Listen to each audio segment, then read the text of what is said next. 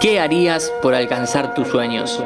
En los próximos 5 minutos analizamos Tic Tic Boom, un largometraje sobre la vida de uno de los artistas más grandes y disruptivos de la historia de Broadway.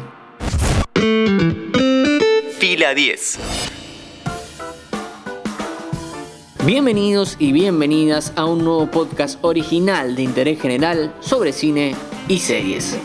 Dirigida por Lin Manuel Miranda, debutante en esa silla y guionada por Steven Levenson, Tic Tic Boom es una película de Netflix basada en la obra homónima creada por el productor de Broadway Jonathan Larson, quien cuenta su crisis profesional al cumplir 30 años.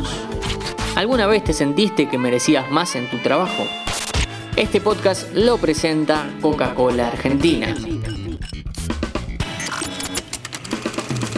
Termina la película y hay algo para asegurar sobre Tic Tic Boom. Está hecha con amor. No es necesariamente una clasificación palpable. No miras un plano o una secuencia de ellos y cuantificas el amor que tienen. Es un poco más metafísico, más de percepción. En la forma en que se nos acerca al personaje principal, cómo está escrito e interpretado, se nota que hay un trabajo respetuoso movilizado por la admiración hacia Jonathan Larson. La película está dirigida por el actor y productor Lin Manuel Miranda, a quien conocemos de varias cosas, entre ellas el musical y luego película In the Heights, que por cierto tiene podcast y podés escucharlo pegadito a este episodio. Ya que entras al perfil de interés general, apretá el botón seguir y la campanita. Para nosotros es muy importante y te devolvemos el favor con amor, cariño y un montón de podcasts nuevos todas las semanas. Vuelvo a la película. El sostén de esta producción es la actuación de Andrew Garfield. Hay un montón de actores y actrices que hacen un excelente trabajo, pero es el ex Spider-Man el que se lleva todos los flashes. Como siempre, te recomiendo que no busques nada antes de ver el largometraje, pero una vez que terminas, fíjate que en internet hay varios videos que muestran a Jonathan Larson y ahí es donde terminas notando que la representación en la película es total.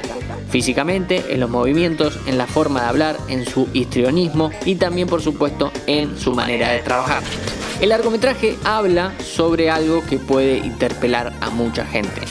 Más allá de que sea una biopic musical sobre un productor de Broadway, el momento que retrata no es el de su gloria, sino el de una fuerte crisis profesional en la cual se encontraba subsumido. Larson estuvo durante años intentando hallar la pieza musical que completara la obra que estaba creando y eso le trajo severos problemas vinculares, discusiones de pareja, alejamiento de sus amigos, falta de dinero, etcétera, etcétera. Exactamente en ese momento de la vida que muchos tuvieron es donde más se notan las dos cosas de las cuales hablaba antes. El amor y la admiración de Lin Manuel Miranda hacia un referente de la industria y el abanico de posibilidades actorales que despliega Andrew Garfield para interpretar los sentimientos disparados por la crisis.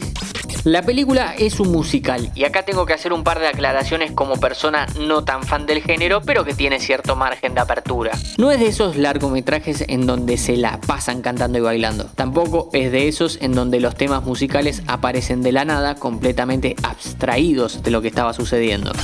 Para poner una referencia, está más cerca de La La Land o Whiplash, en donde la música es un instrumento para los personajes y no una simple excusa para ponerse a cantar. Las dos mencionadas son de Damien Chazelle y recomendables si no las viste.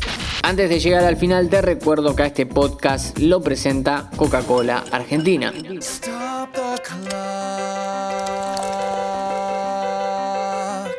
take time out.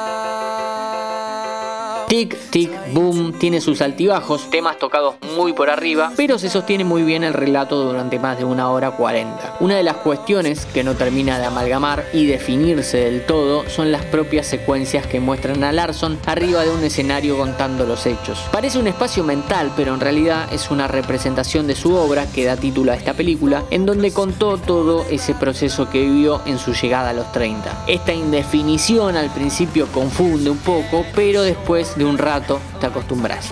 Hasta acá el análisis de Tic Tic Boom, película que encontrás en Netflix. Mi nombre es Matías Daneri y te espero en el próximo Fila 10. No te vayas sin seguirnos.